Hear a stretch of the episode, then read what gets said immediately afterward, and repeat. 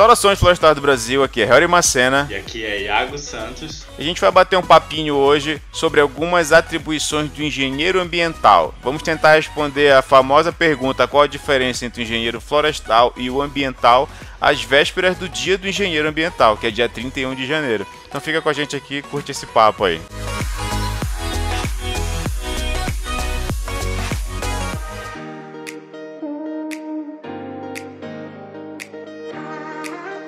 Fala, Iago. Bom estar tá batendo esse papo contigo aqui. Faz muito tempo que a gente não se fala. Para quem não te conhece aí, fala um pouquinho da tua profissão, o que que tu faz, onde é que tu é formado. Pra gente começar esse papo. Bem, cara, eu sou um engenheiro ambiental formado pela Universidade do Estado do Pará.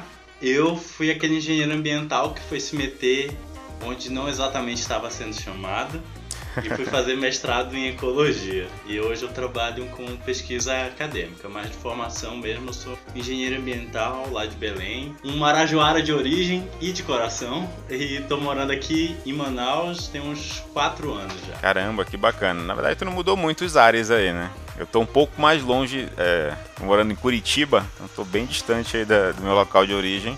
E o Iago é formado na mesma universidade que eu também, lá no Pará. O curso que é diferente. Sou engenheiro, sou engenheiro florestal, ele é ambiental. Então, aproveitando já esse gancho, Iago, qual é afinal a diferença entre o engenheiro ambiental e o engenheiro florestal? Que muita gente pergunta isso. Calor, engenheiro florestal, vem perguntar pra gente no perfil no Florestal Brasil. Do teu ponto de vista, qual é a principal diferença, assim? Então, cara, eu acho que tem duas questões assim que a gente pode resolver. Assim, no mundo, a engenharia ambiental diria que ela tem três focos principais. Ela usa os mecanismos da engenharia, então não só a parte das exatas da coisa, mas a parte de ser inventivo, ser criativo para três focos. Um é proteger a saúde humana, o outro é proteger a natureza e os, e os benefícios que o ecossistema traz e Sim. fazer é, um melhoramento, fazer um melhoramento e da qualidade de vida tanto humana quanto do restante da natureza. Então, meio que essas são as bases do que a engenharia ambiental deveria focar. Só que no, é, assim, quer dizer, que ela foca no mundo. É, é, é, o que ela foca no mundo é isso. Só que no, no Brasil ela é muito mais ligada à engenharia sanitária. No Brasil ela é muito mais voltada à área da engenharia sanitária, assim, tanto que tem muitos cursos no Brasil que se chama engenharia sanitária e ambiental, mas existe um dilema aí o que, que é uma coisa, o que, que é outra. É, alguns profissionais acabam uhum. se formando, né, como engenheiro sanitarista ou engenheiro ambiental, eles pegam as duas atribuições. Eu sei realmente que tem esse curso. Eu acho que na, Federal do Pará tem também isso, né? Engenharia sanitária e ambiental na FPA. É, hoje, hoje o curso que, que eu fiz ele era registrado como sanitário e ambiental no MEC e hoje eles mudaram oficialmente o nome, mas existe umas pequenas diferenças assim só que no Brasil é muito mais voltado pro lado sanitarista da coisa. Então, o engenheiro ambiental é aquele cara que vai tentar resolver assim: mano, tá poluindo aqui? Vamos tentar dar um jeito de resolver esse problema com, com alguma técnica que a gente desenvolveu, seja ela mais complexa ou mais simples, mas vamos tentar usar uma técnica para minimizar o, o teu impacto de qualquer tipo de poluição. Sim. E aí, essa é a galera da ambiental, assim, ela entra nessa, nessa galera. E tem muita gente voltada também no ambiental no Brasil que trabalha com a parte burocrática da coisa. E já tem um mundo todo do direito ambiental para ser discutido. Já entra para legislação, né, para já que o pessoal quer fazer concurso para entrar para secretarias meio ambiente, essas coisas, né? Também. Isso, e toda a parte do processo de licenciamento, então licença prévia, licença de instalação, licença de operação. Os engenheiros ambientais bem formados devem ser capazes de exercer essa, essas atividades. E temos alguns exemplos no Brasil, infelizmente não muitos, da galera que trabalha na parte criativa da engenharia. Então a galera tenta tenta criar novas tecnologias, novas paradas para tentar resolver esse problema dos resíduos, dos rejeitos de outra maneira. Mas normalmente é uma galera que tenta ou trabalhar com rejeitos ou minimizar os impactos, assim, Entendi. dando foco resumidão mesmo para quem tá pensando em escolher o curso, eu, diria por aí. Entendi. É, e, e pressupondo que a legislação é igual para todas as plataformas, né? Para a plataforma de engenharia ambiental, agronomia, biologia. engenharia ambiental, eu acho que é nesse ponto que acaba é, tendo a conexão com o engenheiro florestal, né? Que atua na parte de licenciamento também de empreendimentos florestais. Ah, mas aí, quando tange já a parte ambiental mesmo, parte de campo, eu acho que aí diferencia um pouco, né? Porque o engenheiro florestal, pelo que eu entendo, ele atua mais na com os recursos florestais mesmo, madeireiro, não madeireiro, manutenção de, de, de florestas e tudo mais, utilização desses recursos. Eu acabo vendo que o engenheiro ambiental ele, ele atua de uma forma mais ampla, né? tem uma amplitude maior de, de, de atuação. Não sei se eu estou errado em pensar dessa maneira. Não tá correto. Tipo, por exemplo, a gente vai. Muita gente trabalha no ambiente urbano ou no ambiente industrial, digamos assim, né? Do, do engenharia ambiental. Então a gente vai propor esse tipo de solução. Vocês são, digamos, mais focados numa especificidade de conhecimento. O engenheiro ambiental normalmente ele vai se focar a partir do momento que ele começa a trampar fora, tal. Tem a galera que normalmente já fica fixa na indústria, tem uma galera que fixa no ambiente mais urbano. Mas a gente trabalha muito no conceito de meio ambiente do que é o do direito. Então tem o meio ambiente natural, que é essas coisas que a galera normalmente pensa que vai ser meio ambiente. Tem um meio ambiente que é urbano, então tem a parte da infraestrutura urbana, então tipo calçada, asfalto, rede de esgoto, a gente tá, pode estar monitorando isso, trabalhando em conjunto com outras equipes. Tem a parte do ambiente, meio ambiente do trabalho, que a qualidade ambiental ela é medida pela salubridade do trabalho, gera mais risco a pessoa que está trabalhando ou menos. Quem é, é, a galera trabalha junto com o pessoal da engenharia de segurança do trabalho para melhorar a qualidade ambiental. E tem também o meio ambiente que é voltado, digamos assim, para as coisas mais imateriais, que seria a parte cultural, histórica, então que se leva em consideração também preservar. Então, o engenheiro ambiental, por motivos de legislação, ele trabalha de uma maneira muito ampla, mas no mercado normalmente as pessoas se focam mais na área industrial, então foca Sim. bem em tentar melhorar a qualidade do ambiente, tanto para os trabalhadores quanto os, os rejeitos que a indústria gera, ou a galera que trabalha nessa parte legal da coisa. Então, tipo, o cara vai lá fazer, verificar posto de gasolina que vai abrir, o supermercado, para onde o lixo do supermercado tá indo, e esse tipo de coisa, assim. A questão ambiental no Brasil, todo dia tem uma polêmica e não, e não é de hoje, né? Já faz muito tempo isso, tanto do lado florestal, do lado ambiental como um todo mesmo é bem complicado. falar disso agora da questão dos esgotos, eu estava vendo uns dados outro dia aqui. Na verdade, estava vendo um vídeo a respeito disso, com alguns compilados dos últimos 10 anos aí. Não tem outra explicação de como é o tratamento de esgoto no, no, no Brasil, senão dizer que realmente a gente está cagando na água praticamente. Né? É bem complicado. Não sei se, se, se, realmente a realidade de, confere com esses, esses dados aí que eu estou falando. A questão de Brumadinho também, que eu não sei se já se resolveu, afinal de contas, já conseguiram fazer a limpeza daquela área. Não sei como é que tá, se já está utilizável de novo aquela região. Essas questões aí que são bem complicadas de lidar, até porque são muito midiáticas. Acho que todas as questões ambientais são muito midiáticas até por conta da relativização que existe disso. Tu falaste agora que tem uma parte ambiental que é das coisas imateriais que é relativa à cultura, né? Por exemplo, quando a gente fala de comunidades tradicionais, a questão indígena é bem complicada, né? Do lado florestal a gente tem também umas questões aí, pô, pode se fazer é, plano de manejo em uma área indígena? Pode mas a burocracia é tão grande que talvez nem compense para uma empresa que esteja interessada em fazer aquilo. E se for fazer aquilo em, em pequena escala, para pequenas empresas, um, um conjunto, uma cooperativa, algo assim, ainda assim talvez não seja não seja atrativo para o mercado, né? Talvez a, o, o, valor dessa operação não seja não torne esse produto competitivo no mercado. Isso é muito relativo. É assim que tu vê isso daí. Qual é a tua área de atuação especificamente, Thiago, atualmente? Cara, hoje eu trampo com a parte da pesquisa acadêmica dentro do ponto de vista, assim, Amazônia e mudança climática. Só que eu sou o cara que trabalha com solo. Sim. Por que, que eu me desliguei um pouquinho da origem da engenharia mesmo? Eu tenho uma questão com a engenharia ambiental que na minha formação eu tive uma base, mas não é todos os lugares que tem isso, sobre a base da ecologia, como funciona o mundo dentro do ponto de vista da relação entre os seres. Na engenharia ambiental a gente sabe dizer tipo assim, carbono vai para cá, o fósforo vai para cá, o nitrogênio vai para não sei aonde. A gente tem muita essa quantificação química, só que quando a gente passa para o ponto de vista da ecologia, você tem um, uma história, sabe? Então, tipo, por exemplo, A castanheira é uma árvore importantíssima e não sei o que, tem muito carbono e bombeia não sei quantos litros de água para a atmosfera e bombeia tantos litros de água para a atmosfera, mas ela, ela só tá ali porque ela é, existe uma relação dela com outros seres, como a presença da cutia. Então, tipo assim, a ecologia permite você ver essas pequenas ligações e o que, que possibilita um ambiente ser mais resiliente ou menos resiliente, mais biodiverso. Sendo mais biodiverso, você tem uma oportunidade muito maior de possíveis usos e possíveis soluções para a sociedade. Então, entender como é que ele funciona de verdade, se possibilita um, um, um uso de mais longo prazo, um uso mais sustentável, digamos assim.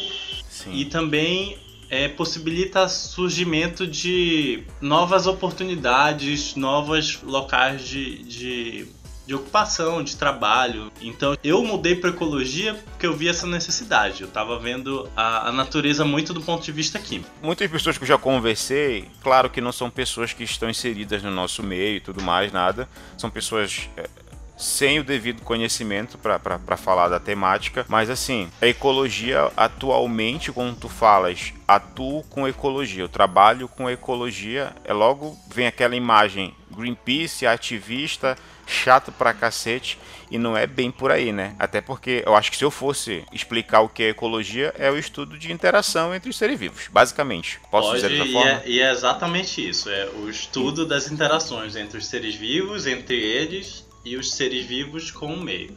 Então, tipo assim, é, infelizmente a ecologia ela é uma área muito ampla. Eu trabalho com uma área da biogeoquímica dentro da ecologia. Mas a ecologia existe comportamento animal, existe várias paradas assim dentro da ecologia que são totalmente distantes do que o, um engenheiro faria, sacou?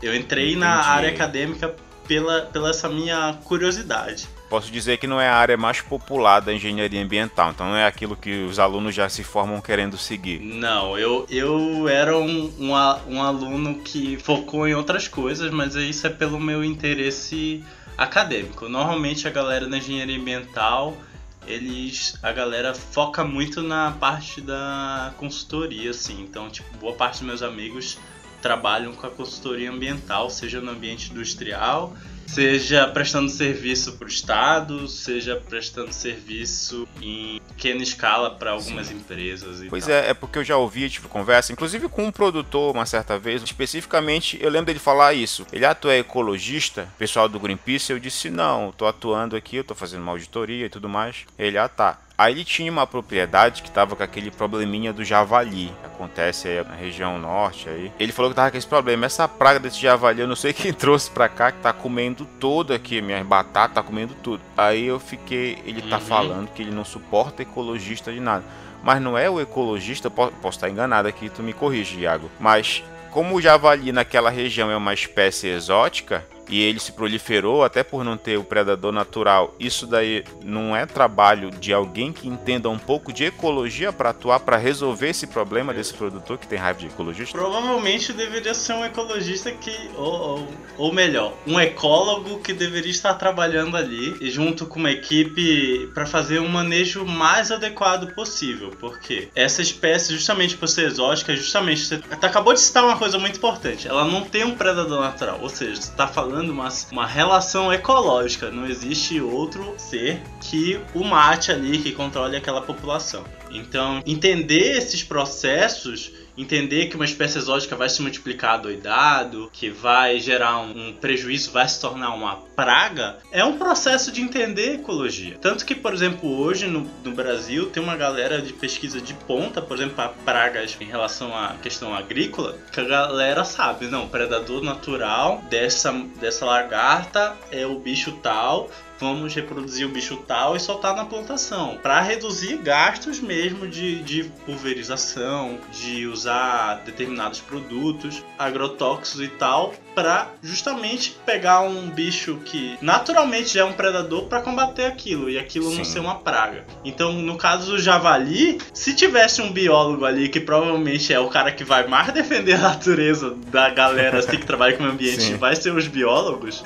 É, se tivesse um biólogo ali, talvez ele fizesse um plano de manejo bem eficiente para acabar com o problema do javali naquela, naquela região, resolvendo diversos problemas e beneficiando as outras espécies que estão ali em volta, não só no terreno do cara, na área que está em volta também. Porque tudo é um ciclo, né, na verdade. Qualquer espécie que seja retirada de uma localidade, de alguma forma, ele vai afetar aquele microclima, as características daquela do restante da população ali que coabita, né, aquele determinado ecossistema. Eu já vi problemas, inclusive no Pará, tem a questão do camarão, né, tem um camarão africano que acabou é, é predando o camarão regional, tá tendo a diminuição da população do, do, do camarão regional tem a questão daqueles caramujos que levaram para tentar fazer o escargot pegar quando os franceses levaram lá para Belém. Não funcionou, aí virou uma praga também, né? Trazendo doença. E eu só acho que isso, isso tudo se enquadra como esses problemas aí de, de tu mexer com a ecologia de um determinado local.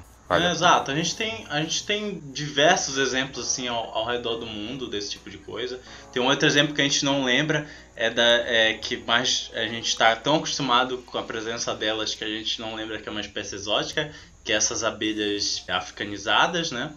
Verdade. É, elas produzem bastante mel, mas elas foram espalhadas ao acaso por um pesquisador. Virou uma praga no continente inteiro. E as nossas abelhas nativas, que são mais especializadas em determinadas espécies, deram uma diminuída nisso. A gente espalha também a, a minhoca californiana.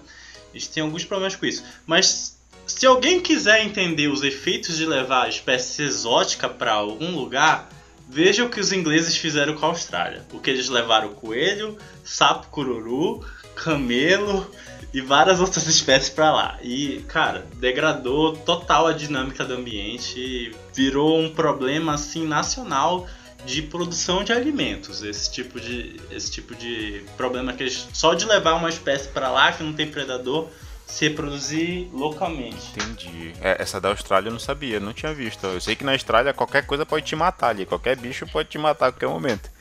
É, cara, os bichos lá são desgraçados. Os bichos tudo tem veneno, tudo.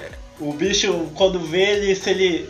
Por exemplo, põe ovo, o mamífero põe ovo lá naquela porra, tem um monte de bicho que.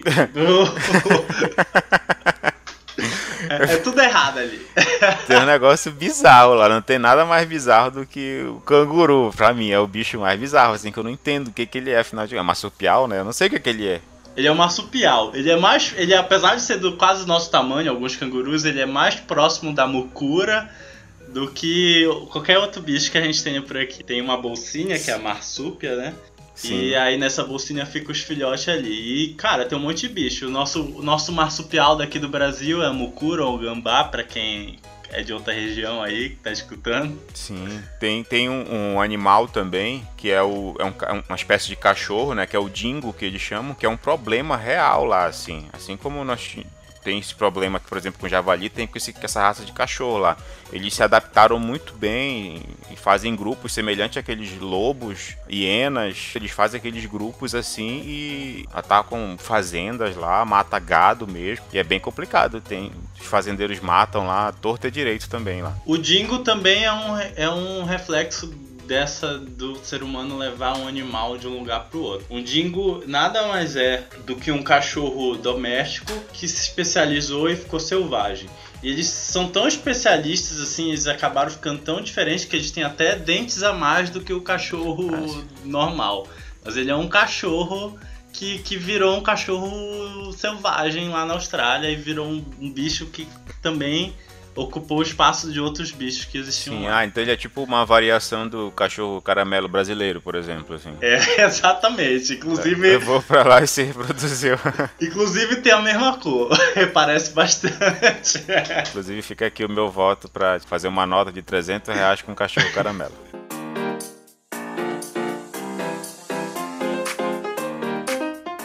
Uma outra pergunta que eu tinha para te fazer tu atuas com, a, com algo relacionado a carbono, né? Também, com estu, estudos de carbono. Isso, eu, eu trabalho programa de pesquisa que tem uma equipe extremamente grande, inclusive engenheiros florestais que estão ouvindo, se vocês tiverem algum interesse em vir trabalhar em Manaus, tentem colar aí nessa nossa equipe de pesquisa, que a gente tem bastante engenheiro florestal aqui.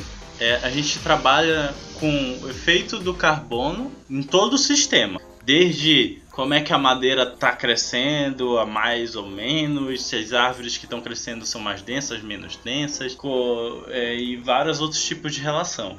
Eu sou o cara que trabalha como esse carbono extra está influenciando o ciclo de nutrientes Entendi. dentro do solo. Mas é um programa de pesquisa que se chama Amazon Face, que Face é uma sigla em inglês que, é, que significa enriquecimento de carbono a céu aberto. Só que nesse programa de pesquisa tem desde a galera da climatologia, da meteorologia, da engenharia ambiental, da engenharia florestal, mas tem também a galera de antropologia, sociologia, todo mundo trabalhando junto para tentar entender como é que a Amazônia vai ficar no futuro com mais carbono. E aí a nossa tecnologia é, a gente aumenta a concentração de carbono dentro da floresta e vê, compara com áreas também que estão com concentração natural e vê quais são os processos que estão mudando e qual é a intensidade. E fazendo isso no longo prazo, a gente consegue prever pelo, a próxima metade do século. Entendi. Digamos assim. Ah, assim, Muita gente fala de, dessa questão do efeito estufa, né? Já de, não é de agora, é uma questão muito antiga. E falam, ah, porque tem muito carbono na atmosfera e tudo mais. Mas o,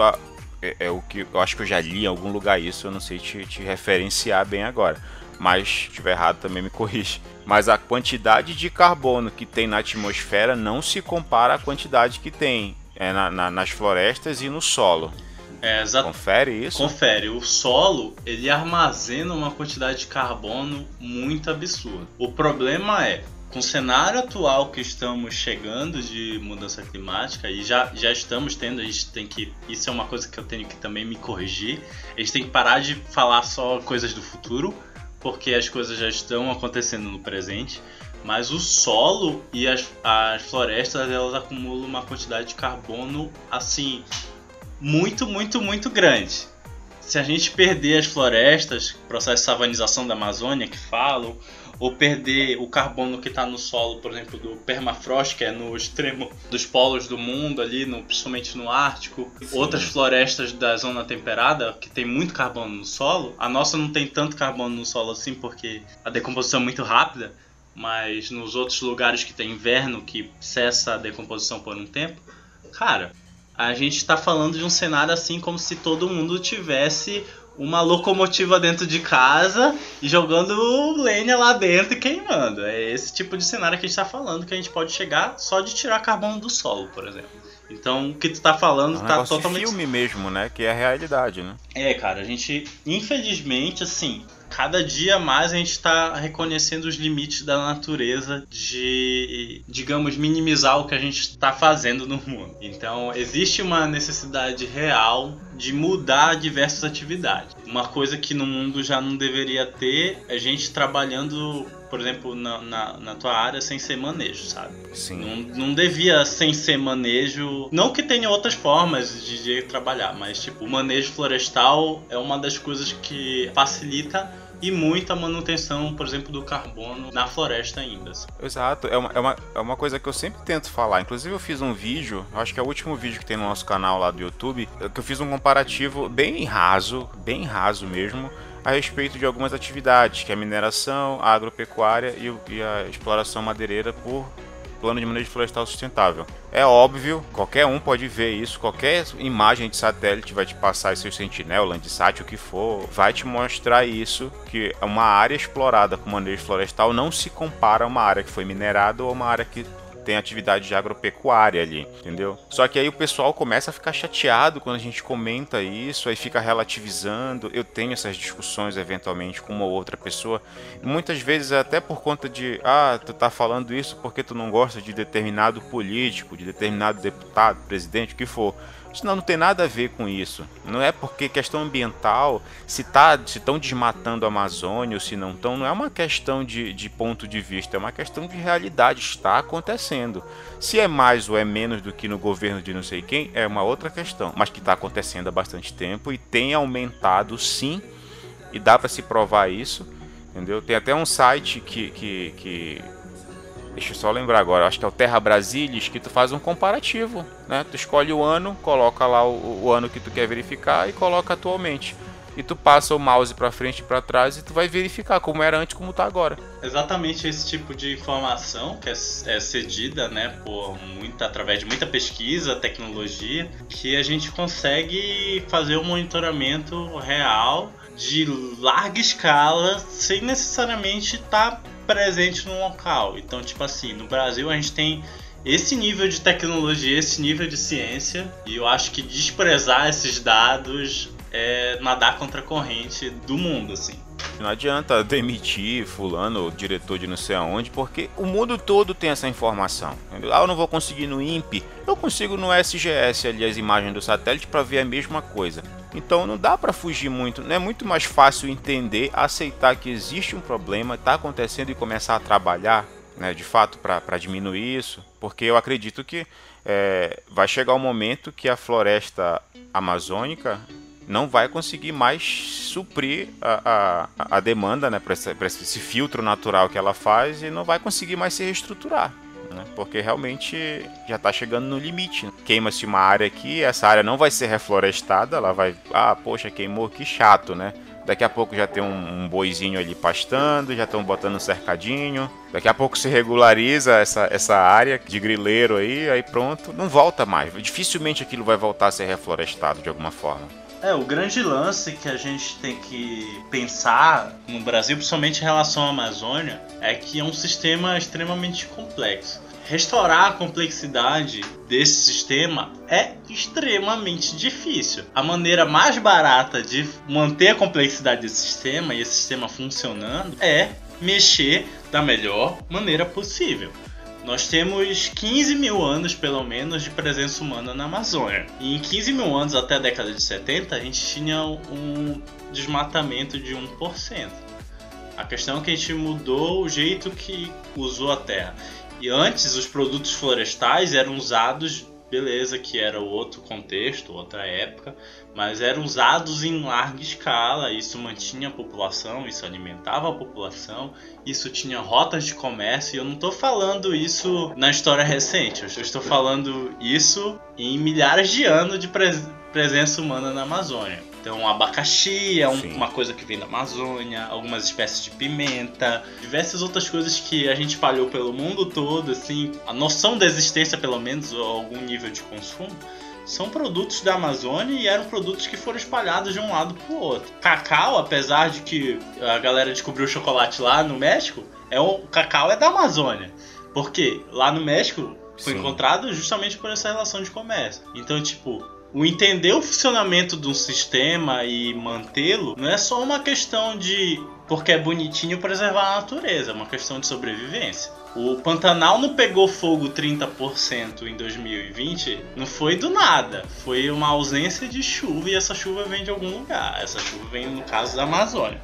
Exato, teve aquela noite aquele dia que ficou escuro em São Paulo, que foi fumaça, né, das queimadas da Amazônia. É tudo um processo, como, como dizem os budistas e os ecólogos vão confirmar, nada existe em isolamento, tudo está conectado.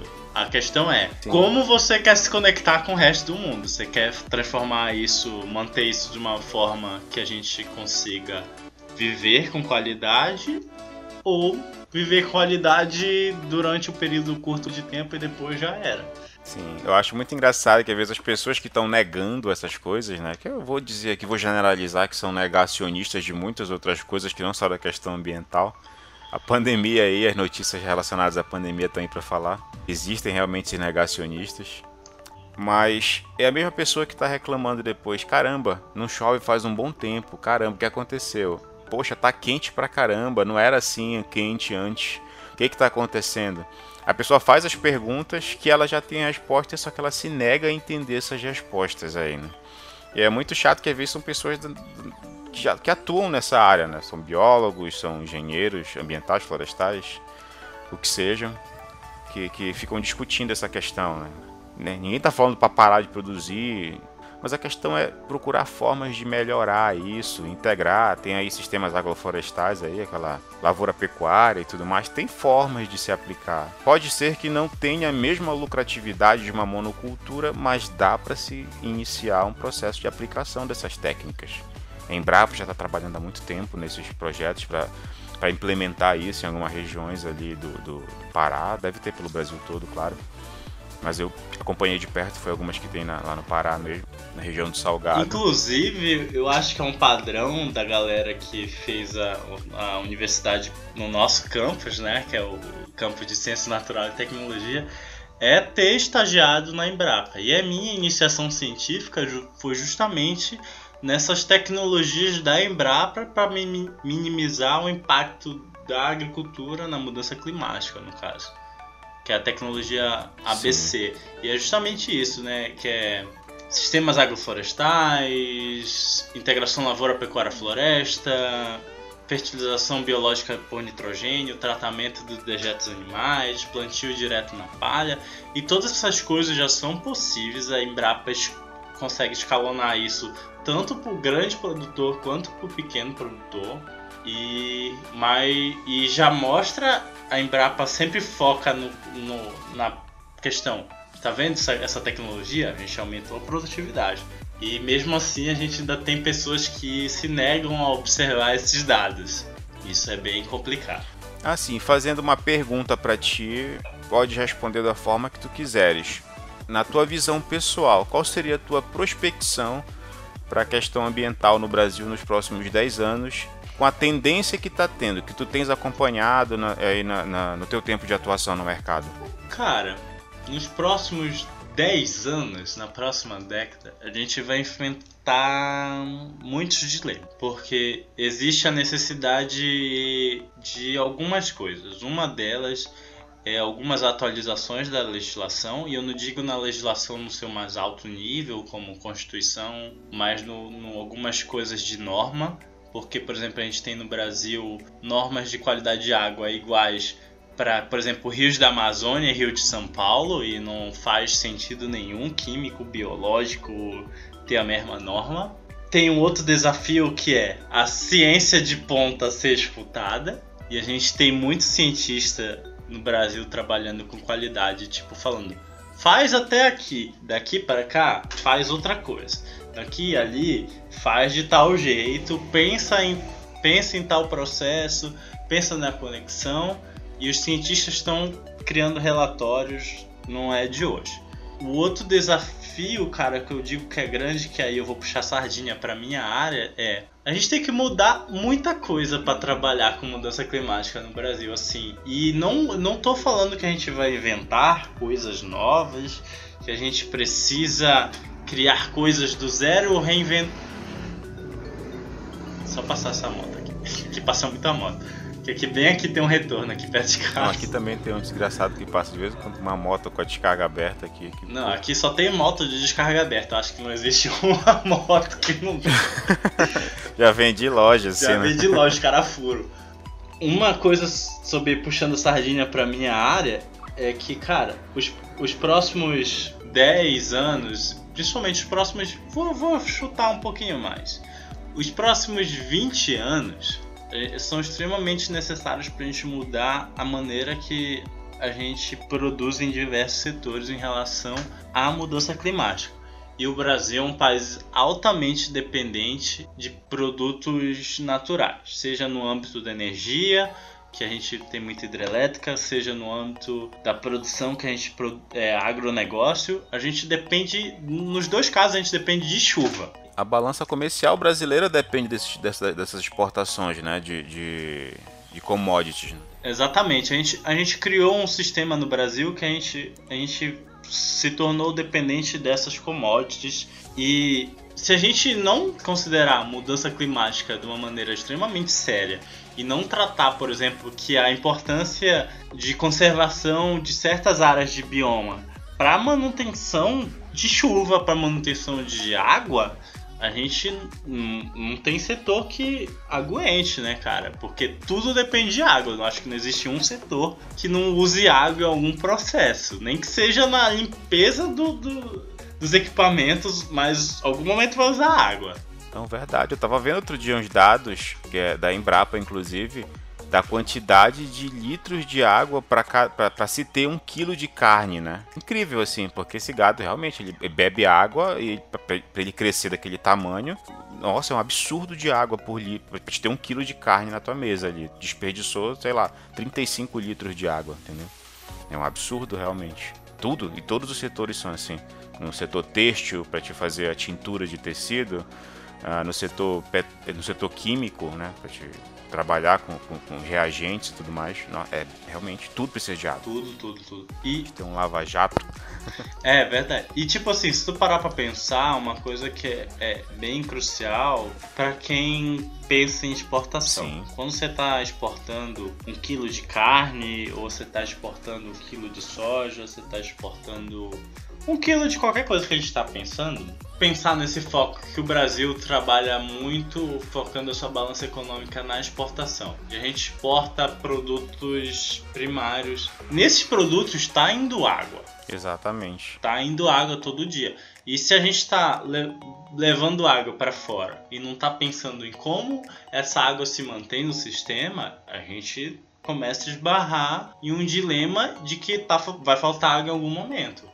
E assim, eu não preciso falar de futuro. Existem cidades no Brasil inteiro que a gente tem o dilema de água. Quem entrar no site da Defesa Civil, e aconselho todo mundo que está ouvindo fazer isso, você pode entrar no site da Defesa Civil, você vai ver problema com água, de escassez de água e estado de emergência em vários municípios todo ano, frequentemente. Então, a gente tem que pensar como esses processos se relacionam, não por uma questão de que preservar a natureza é bonitinho, porque a gente tem que abraçar a árvore, porque é um ecólogo que está falando isso para vocês através de um podcast.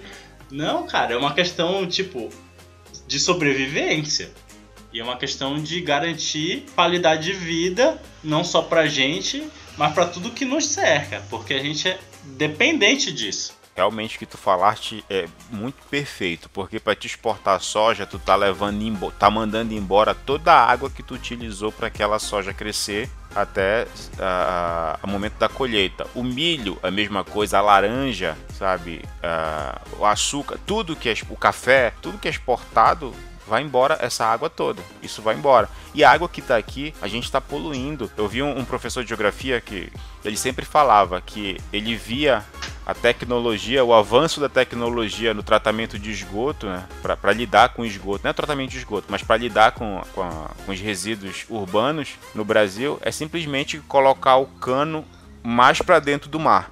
A gente tem muitas lacunas na na educação ambiental no ponto de vista de dar essa complexidade o que é meio ambiente, sabe? Eu vou falar uma coisa, é que eu e tu, nós somos da Amazônia, a gente tem uma outra visão do que é a Amazônia, mas pro ouvinte que não é da Amazônia, a primeira coisa que ele Sim. pensa na Amazônia é uma grande floresta e tal, né? Só que a gente tem vegetações na Amazônia que são gramas, são vegetações naturais. A gente tem vegetações na Amazônia que parece uma restinga, que é a campina, a campinarana, que é um areal com umas árvores baixinhas. A gente tem cidades na Amazônia que são regiões metropolitanas industriais gigantes. E, e a Amazônia ocupa nove países. Na Amazônia se fala quase 300 línguas. Então, tipo assim, a gente sempre trata as, as pautas ambientais como algo que está longe da gente. E, e, o pessoal fala muito sobre a reconexão com a natureza, né, e tal. Só que na verdade a gente nunca teve desconectado. Porque quando tu respira, tá respirando oxigênio que as algas que estão lá no oceano produziram. Quando tá bebendo água, é água, se tu tá no Brasil, provavelmente veio da chuva. E essa chuva veio provavelmente de uma floresta. E quando você tá comendo, a, a comida vem de nutrientes que tá no solo. Ou que, ou que foi fertilizado de um lugar que trouxe de, de fertilizante de um lugar pro outro. Então não existe essa desconexão. E infelizmente a pauta ambiental tratada de maneira muito simples e objetiva, a gente transforma alguns inimigos de espantalho e fala frases feitas, bonitas. Às vezes não tão bonitas, né? Vamos lembrar aí do. Tem que passar essa boiada aí. É, exatamente. E a gente não entende a complexidade dos problemas ambientais. Eu moro numa cidade que é gigante, tem 2 milhões e meio de habitantes, a região metropolitana, tem um setor industrial absurdo, acho que foi o sétimo PIB do Brasil. E a maior parte da população não tem tratamento de esgoto e tem um monte de gente que não tem água limpa em casa. Aí é muito fácil a gente Verdade. falar assim, nossa, a floresta tá bonita, em volta, o estado tá preservado. Tá, mas e as pessoas? Eu disse, mas se tu, der um, tu olha a floresta como um todo, bonita, numa ima uma imagem ali na, na TV, lindo. Mas se tu der um zoom in, realmente a população até provavelmente por falta de educação, falta de conhecimento, em sua grande maioria, acaba não fazendo a manutenção ali ao seu, ao seu arredor, né? Ao redor da sua propriedade.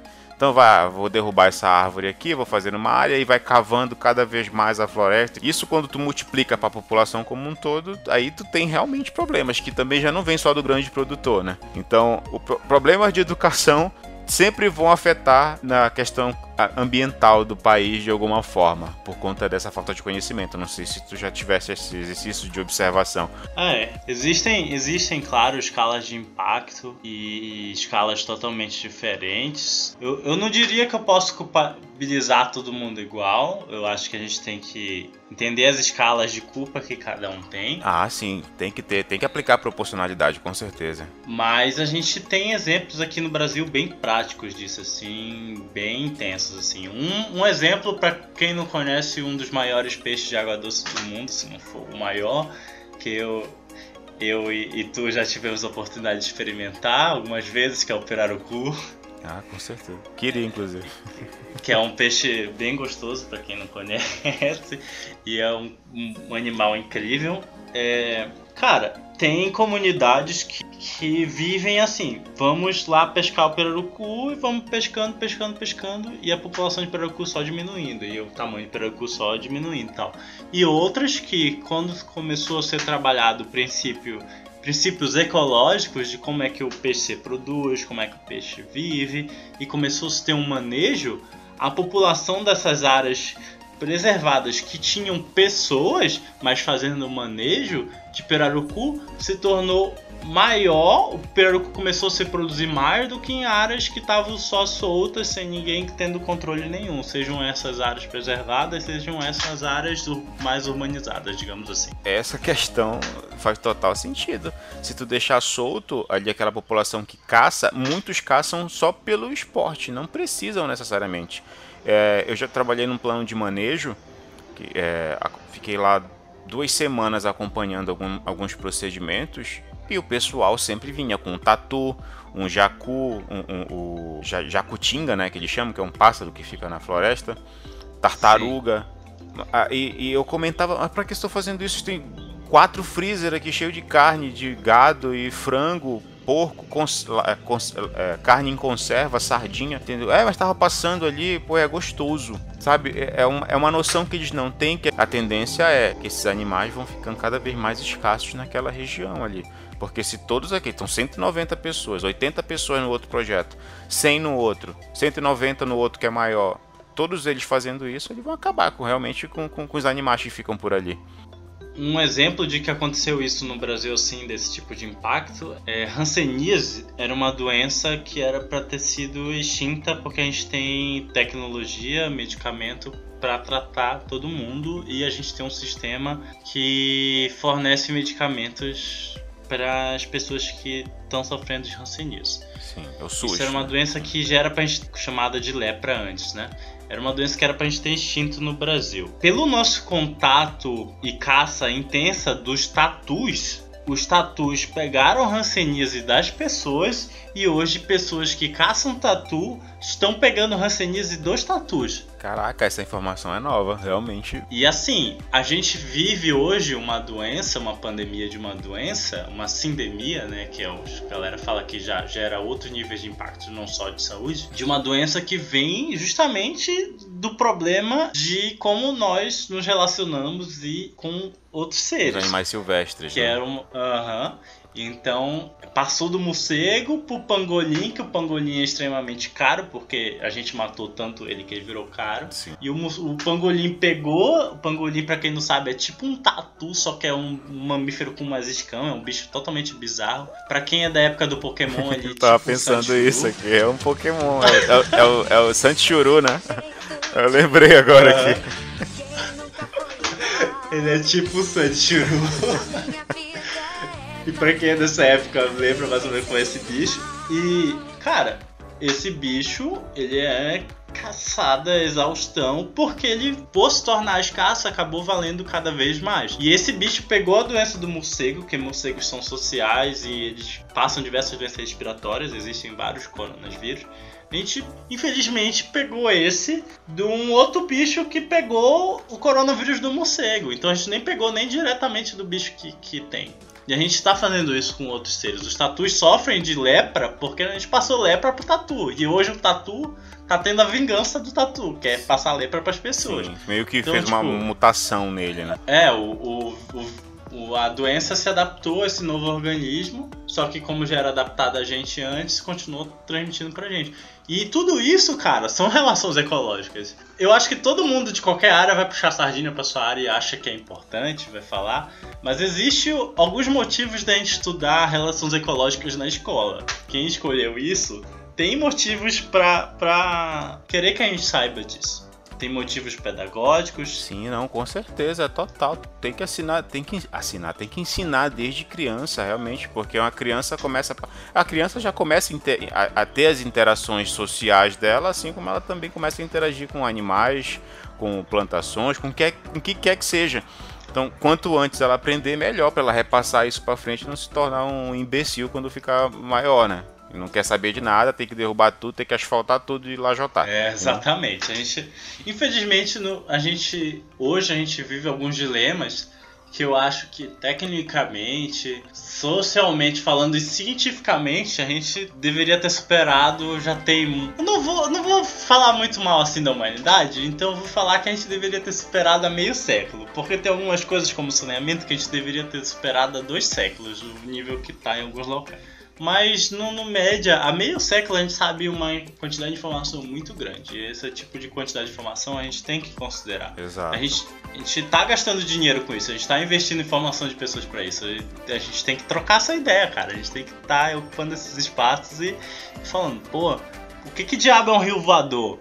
O que que isso pode influenciar na minha produção? E, e pensando e junto. Porque ah, ninguém, como, como assim como na ecologia, ninguém vive isolado, a gente não vive isolado de ideias. A gente pode aprender de várias fontes.